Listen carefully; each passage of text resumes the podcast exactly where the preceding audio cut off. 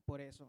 Y te pido, Padre, que el día de hoy tú hables a nuestras vidas, que tú prepares nuestros corazones, que seas tú, Señor, el que a través de tu palabra nos hables y nos digas aquello que nuestro corazón necesita.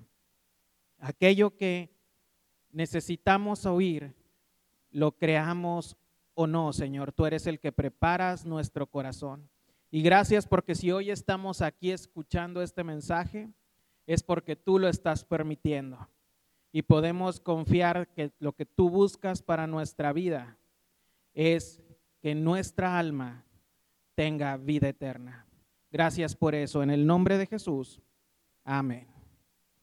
Y hoy vamos a ver en el libro de Lucas, en el capítulo 6,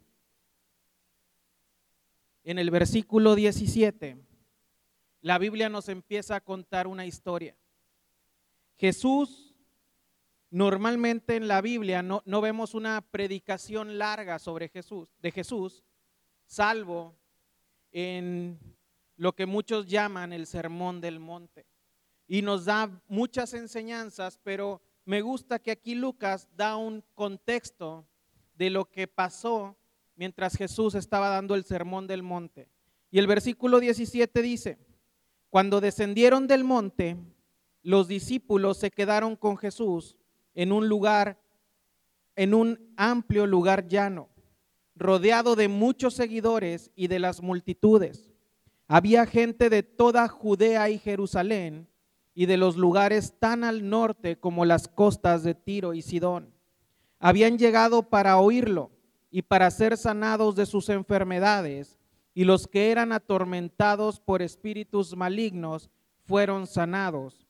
Todos trataban de tocarlo, porque de él salía poder sanador y lo sanó a todos.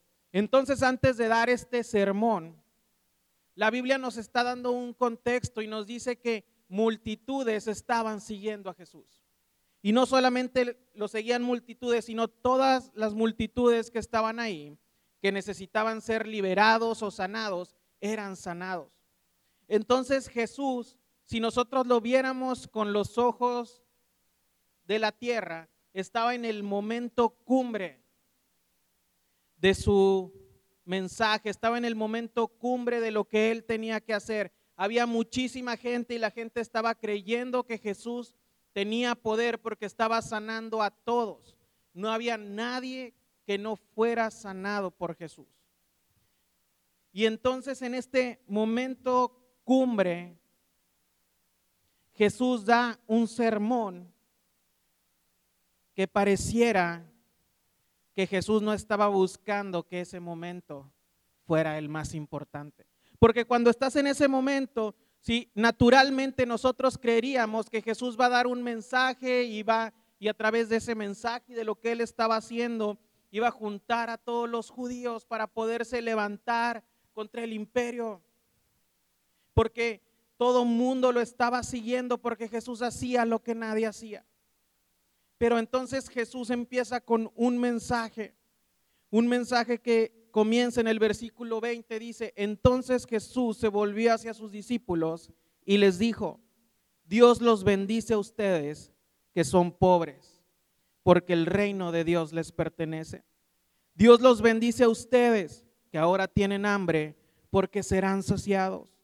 Dios los bendice a ustedes que ahora lloran, porque a su debido tiempo reirán. Qué bendiciones les esperan cuando la gente los odia y los excluya cuando se burlen de ustedes y los maldigan como si fueran gente maligna porque siguen al Hijo del Hombre. Cuando les suceda esto, pónganse contentos. Sí, salten de alegría porque les espera una gran recompensa en el cielo. Y recuerden que los antepasados de ellos trataron a los antiguos profetas de la misma manera. ¿Qué aflicción les espera a ustedes los que son ricos? porque su única felicidad es aquí y ahora. ¿Qué aflicción les espera a ustedes, los que ahora están gordos y prósperos, porque tienen un horrible tiempo de hambre por delante? ¿Qué aflicción les espera a ustedes, los que ahora se ríen, porque su risa se convertirá en luto y dolor. ¿Qué aflicción les espera a ustedes, los que son elogiados por las multitudes, porque sus antepasados también elogiaron a los falsos profetas? Y yo le he titulado este mensaje El reino de al revés. Si Jesús quería rodearse de multitudes y empezar un movimiento, probablemente el mensaje que escogió no era el mensaje adecuado. Es más, es un mensaje aún hoy para nosotros difícil de aceptar. ¿Qué es lo que Jesús nos quería enseñar con este mensaje? Este mensaje siempre ha chocado con lo que nosotros creemos que, debe, que debería de ponernos felices, pero aún más adelante muchos de sus discípulos lo comprendieron. No, Santiago decía que cuando se encuentren en diversas pruebas deberían de estar contentos. Y es que el, el cristianismo es el mundo al revés. El estilo de Dios es hacer las cosas más grandes en las circunstancias menos pensadas. Ninguno puede atribuirle en el reino de Dios su camino a otra cosa que no sea Dios. Jesús nos enseña eso y la historia en la Biblia nos lo enseña. Un hombre que pasó 40 años en un castillo viviendo como príncipe, lo preparó para vivir 40 años guiando un pueblo en el desierto. Un chico que Dios lo tuvo en un lugar como preso, como esclavo.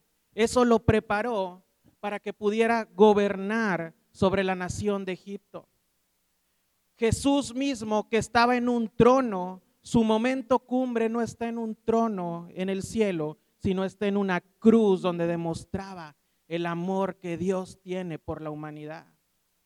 Un chico que aún sus padres, su padre no creía en él, Dios lo usó como el principal rey de una nación, como lo hizo con David. Todo esto Dios lo hace porque no hay forma natural de que esas cosas las pudieran haber hecho ellos, que ellos pudieran haber llegado ahí. El propósito de Dios al tomar circunstancias imposibles y llevarlas a lugares extraordinarios es mostrar que la gloria es de Dios y no de la capacidad del hombre. Por otro lado, Dios nos enseña a evaluarnos a nosotros mismos. Porque tú puedes decir, y Jesús dice, bienaventurados los pobres. Jesús dice, bienaventurados los que hoy lloran. Y también esto nos está enseñando que las circunstancias no son eternas las circunstancias en la tierra son pasajeras. Y como muchas veces dicen, esto también pasará, los tiempos buenos pasan, los tiempos malos pasan y nuestra vida debe de estar preparada para todos esos tiempos. Pero nosotros debemos entender que nosotros en esta tierra no nos podemos sentir cómodos, porque no somos de esta tierra. Y esa es una de las principales enseñanzas de Jesús. Porque cuando habla de los ricos, de la gente que se encuentra satisfecha, es aquella gente que encuentra en la tierra la satisfacción que debía encontrar en el cielo. Y piensa que si estás satisfecho aquí es más que suficiente. ¿Crees que aún eres pobre de espíritu y necesitas más a Dios? ¿Tienes hambre de Dios o ya te sientes satisfecho? ¿Lloras al ver este mundo caído o simplemente te sientes contento de vivir en él? Vas tras la aprobación del mundo, aunque te cueste tus valores y principios.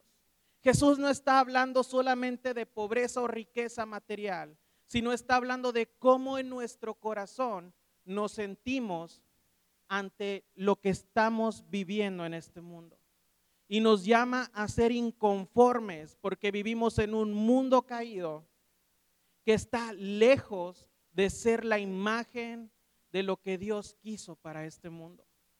Y entonces eso nos tiene que llevar a nosotros a sentirnos hambrientos de querer lo que está en el cielo, de sentirnos inconformes con la forma en cómo estamos viviendo nosotros y cómo está viviendo el mundo.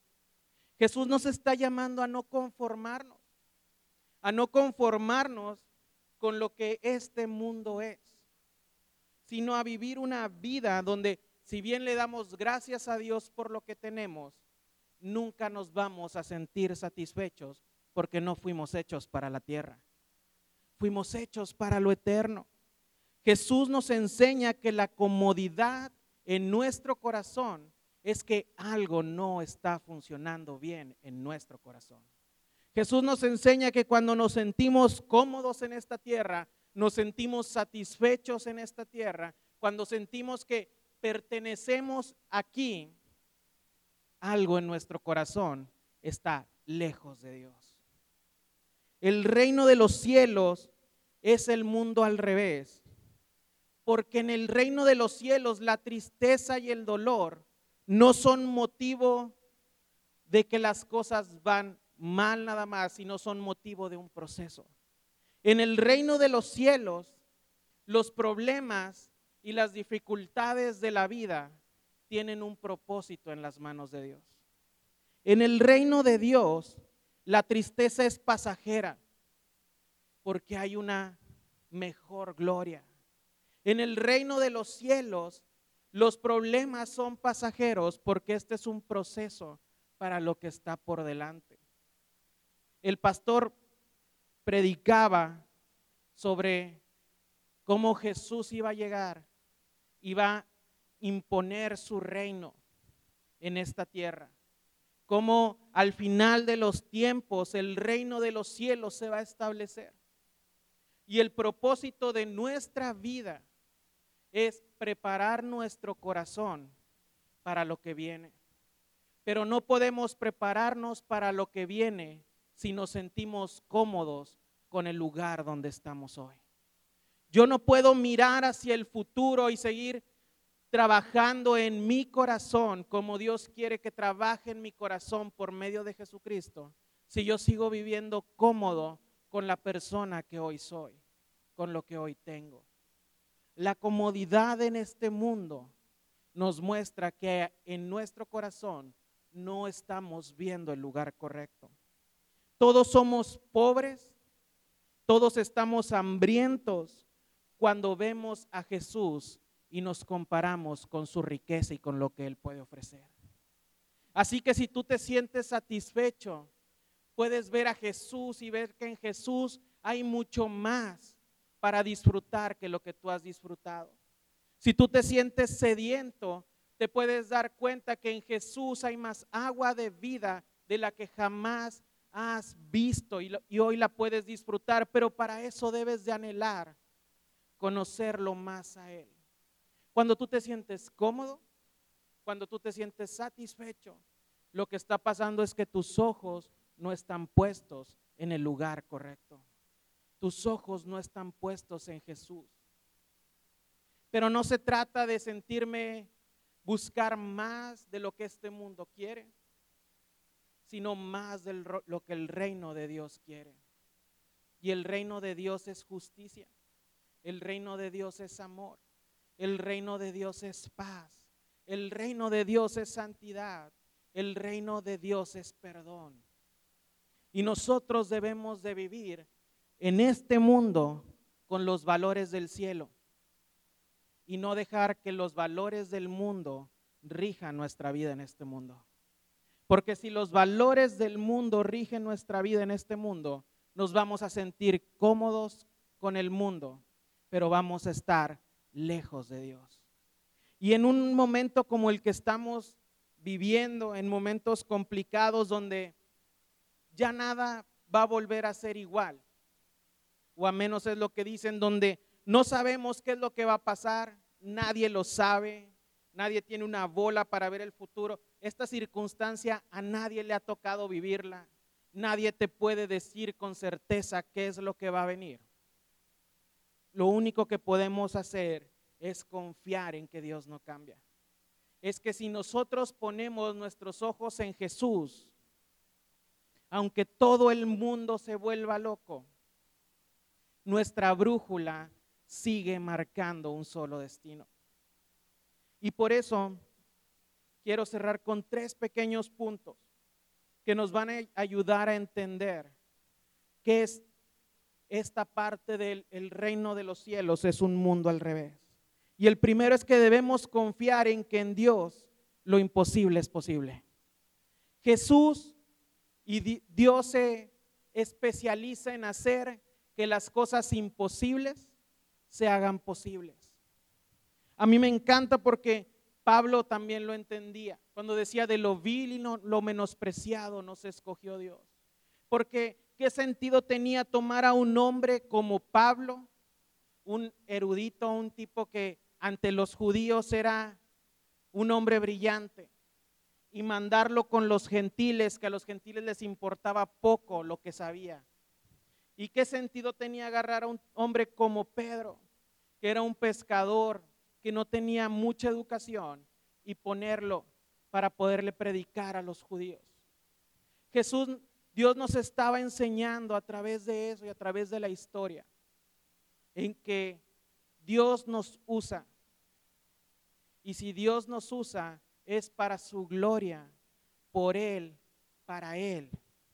No por mi capacidad, no por lo que yo pueda ofrecer, sino porque al final del día Dios me usa a pesar de quién soy, para que la única, el único motivo, el único testimonio de por qué llegué a donde estoy, es porque la gloria es de Dios. Porque la gloria es de Dios. Por eso podemos confiar en que en Dios lo imposible es posible y que la situación que hoy vives no es eterna. No importa si es buena o mala, la situación que hoy vives no es eterna. Porque nosotros vivimos en un proceso. Estamos siendo cambiados, estamos siendo transformados y mientras respiramos, todavía tenemos esperanza en que Dios nos está transformando nuestro corazón para ser hechos a la imagen de Jesús. El objetivo de Dios no es hacerte más rico, no es hacerte más feliz. El motivo de Dios es hacerte como Jesús. El motivo de Dios es que nuestra alma viva en la eternidad con Él. Pero vivir en la eternidad, en la eternidad con Dios requiere que lo anhelemos de corazón. Al final del día, Dios es un Dios justo y le da a cada uno lo que su corazón quiere. A la gente que toda su vida vivió lejos de Dios, les concede una eternidad lejos de Dios.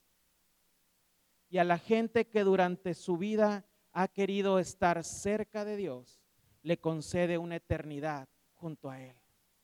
Dios le da al ser humano aquello que su corazón desea. Así de simple. El infierno, lo peor del infierno, no es un lago de fuego donde te vas a estar quemando. Lo peor del infierno es que vas a estar lejos de Dios por toda la eternidad. Y ese debería de ser nuestro miedo real. Porque si nuestro amor y la adoración y mi corazón está volcado a estar cerca de Dios, estar lejos de Él, es lo, es lo peor que me puede pasar. Y Dios es un Dios tan justo que le da a cada hombre aquello que su corazón desea. En segundo punto, debemos aprender a alegrarnos en el proceso.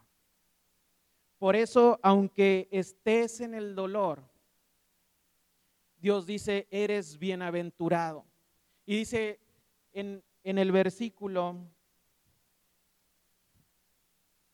22, qué bendiciones les esperan cuando la gente los odie y los excluya, cuando se burlen de ustedes y los maldigan, como si fueran gente maligna, porque siguen al Hijo del Hombre.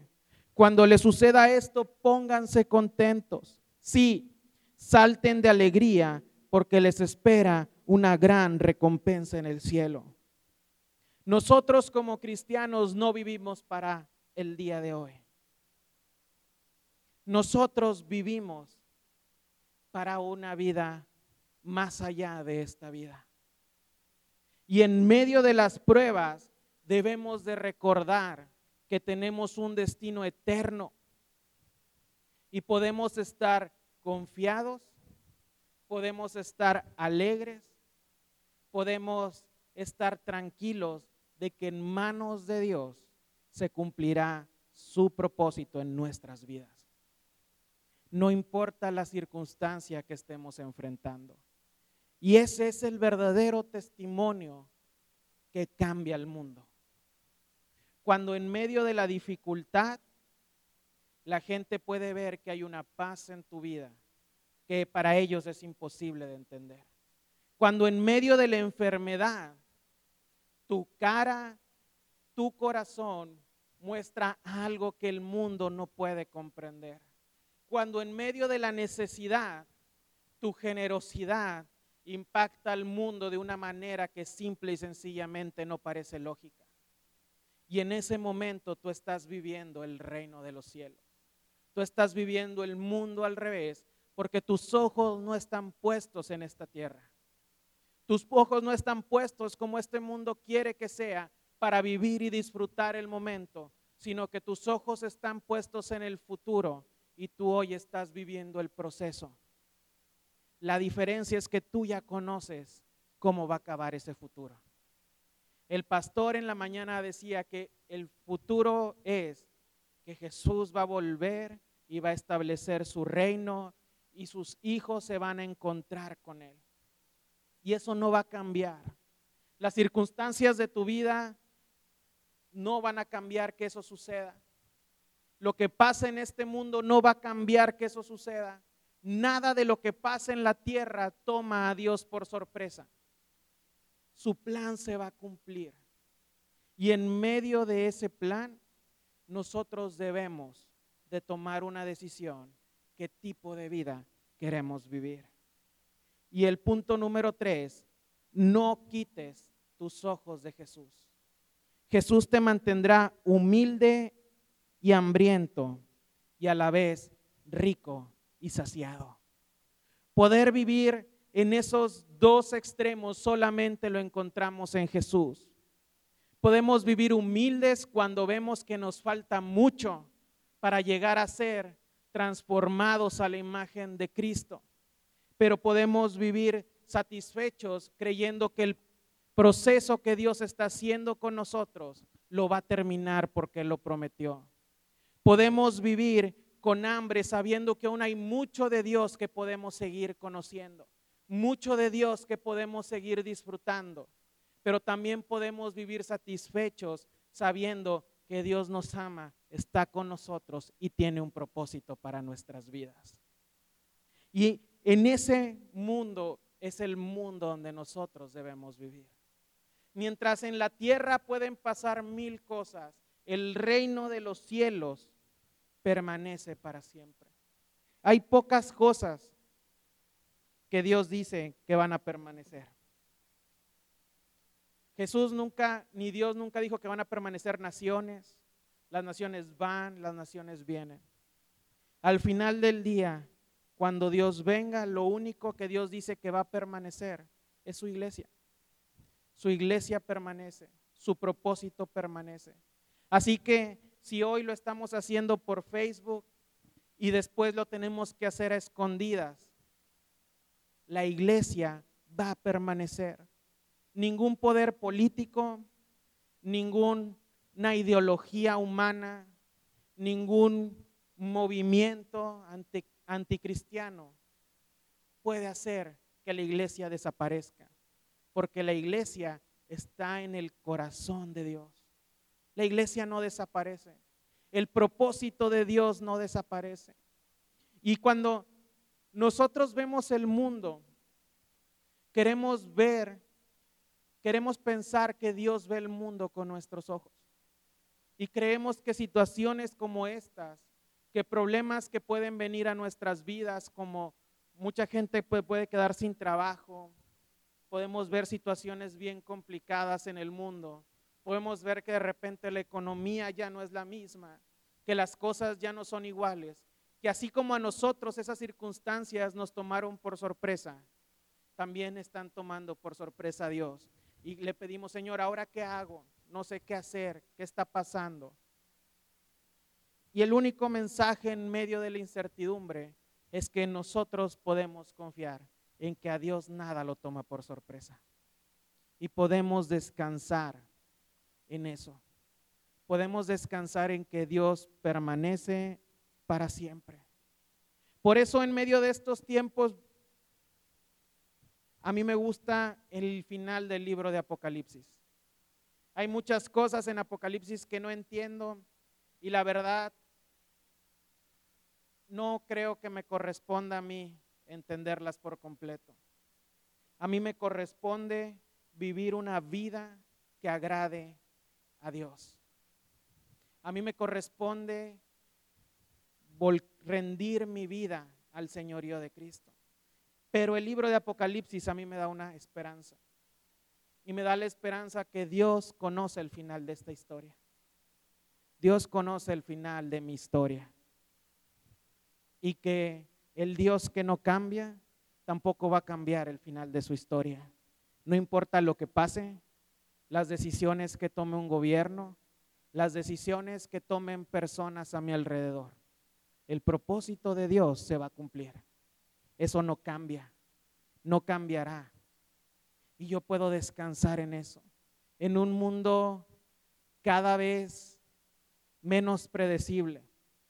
Hace, en esta semana, habló el secretario de la Reserva Federal de Estados Unidos y decía que si bien en momentos normales es difícil predecir cómo se va a comportar la economía, en estos momentos simple y sencillamente es imposible saber cómo se va a comportar la economía.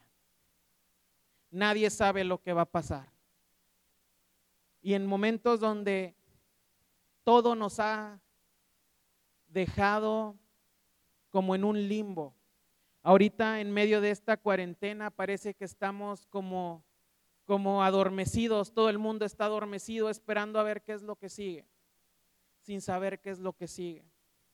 Es más, dicen que en Estados Unidos está contabilizado que los homicidios, digo, los suicidios están subiendo durante la cuarentena, porque la gente no tiene dónde descansar, dónde poner su apoyo. Por eso la Biblia dice, maldito el hombre que confía en el hombre. Porque el hombre falla, el hombre se equivoca y entonces cuando eso pasa, nosotros caemos. Porque donde ponemos nuestra confianza, también es donde estamos depositando nuestra fe. Por eso nosotros hoy podemos confiar en Dios podemos confiar en que su amor por nosotros no cambia sin importar la circunstancia que estás viviendo. Puedes confiar en que el proceso de Dios es mejor que vivir la incertidumbre del mundo. Podemos confiar en medio de la incertidumbre que nuestra vida está en sus manos. Podemos seguir viviendo la vida como Cristo quiere que la vivamos sin importar las circunstancias que el mundo esté viviendo. Y podemos mantener nuestros valores, nuestras convicciones y nuestra fe puestas en aquel que nunca cambia. Porque el mundo cambia, los valores del mundo han cambiado.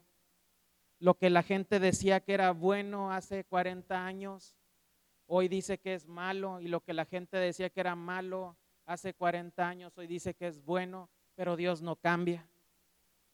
Lo que Dios dijo que era bueno hace más de dos mil años sigue siendo bueno hoy. Y lo que Dios dice que era malo hace dos mil años o más sigue siendo malo hoy. Porque al final del día tenemos un Dios que no cambia. Y en medio de la incertidumbre podemos tener certidumbre de eso y vivir una vida tranquila vivir una vida en paz en medio de la aflicción. A mí me encanta porque la Biblia habla del fruto del Espíritu. Y en el fruto del Espíritu menciona nueve cosas. Y es que el fruto del Espíritu viene acompañado de las nueve. No es una que vas haciendo poquito a poco. Pero muchas de esas es mantener paz, mantener el amor, es hacia arriba, hacia Dios, hacia los demás y dentro de ti mismo. Y es lo que Dios nos da, paz y tranquilidad. Por eso cuando Jesús nació, los ángeles vinieron y dijeron, paz en la tierra. Jesús vino a traer paz, porque todo el mundo buscaba paz. Si tú buscas más dinero, tú estás buscando paz, porque piensas que más dinero te va a dar más paz. Si tú estás buscando que tu familia, que tus hijos se porten bien, tú estás buscando paz para tu corazón. Si tú quieres que tu familia viva bien, que, que todo esté bien en tu vida, tú estás buscando paz para tu vida. Al final del día, todo lo que el hombre busca cae en que el hombre necesita paz para poder vivir. Pero esa paz llegó con Jesús. En Jesús hay paz. Hay un versículo en la Biblia, no me acuerdo en dónde está, creo que es en Salmos, donde decía, el, mi porción es Jehová. Y a mí me gusta tomar eso porque cuando en mi vida busco paz en un lugar que no es Jesús, me gusta regresar a eso y saber que al final del día nada en este mundo es mi porción. Mi porción es Dios. Y a Él me aferro y en el descanso y de Él se trata mi vida. Y eso te da confianza, alegría, satisfacción, sin importar lo que pase, sin importar lo que venga. No te importa cómo vayas a vivir los próximos años. Si tu vida está en manos de Dios, Dios tiene el control de tus próximos años. Pero al final del día, mi porción, mi herencia es Jehová. Y para todos los cristianos, creo que esa es la promesa más importante. La promesa más importante es que nuestra porción es Dios. Él es lo único que satisface nuestro corazón. Y cuando Jesús hablaba de este mundo al revés, le quería enseñar a la gente que la tierra no es suficiente para un corazón que busca lo eterno. Y nosotros debemos entender que las circunstancias de la tierra no son las circunstancias finales cuando tu corazón y mi corazón buscan lo eterno. Así que hoy la invitación es muy sencilla. La invitación es que en lugar de ver lo que todos ven, pongas tu corazón con la vista en lo eterno. Porque aunque pierdas lo que pierdas en la tierra, la porción que Dios nos ha prometido es Jesús. Y esa no la perdemos. Si confiamos en Dios y depositamos nuestra fe en Dios, nuestra porción, no la perdemos. Nada nos lo va a quitar. Nada de este mundo nos va a arrebatar de la porción que Dios nos ha dejado para la eternidad. Tú decides qué tipo de vida quieres vivir hoy. Si quieres vivir una vida para la tierra o en tu corazón hay un sentido de eternidad para lo eterno. Vamos a orar. Padre, gracias porque tú eres bueno. Gracias Señor porque tú eres mi porción. No no lo que tengo hoy, no mi salud, no mi economía, no mi inteligencia, ni siquiera mi cuerpo sano. Mi porción no es nada de eso. Mi porción eres tú. Porque todo lo demás, este mundo lo puede quitar de mí. Pero tú, tú permaneces una porción eterna. Y aunque para este mundo parezca insuficiente, me tocó, nos tocó como iglesia la mejor porción que nos podía haber tocado. Gracias Señor, porque en medio de la incertidumbre, lo que tú nos has dado, nada ni nadie nos lo puede quitar. ¿Quién nos podrá separar de tu amor? ¿Quién nos podrá separar de tu misericordia? ¿Quién nos podrá separar de un perdón inmerecido? ¿Quién nos podrá hacer indignos cuando tú nos has hecho dignos? Nada, nada en este mundo nos puede quitar lo que tú nos has dado. Mi porción es Jesús en el nombre poderoso de tu Hijo amado. Amén.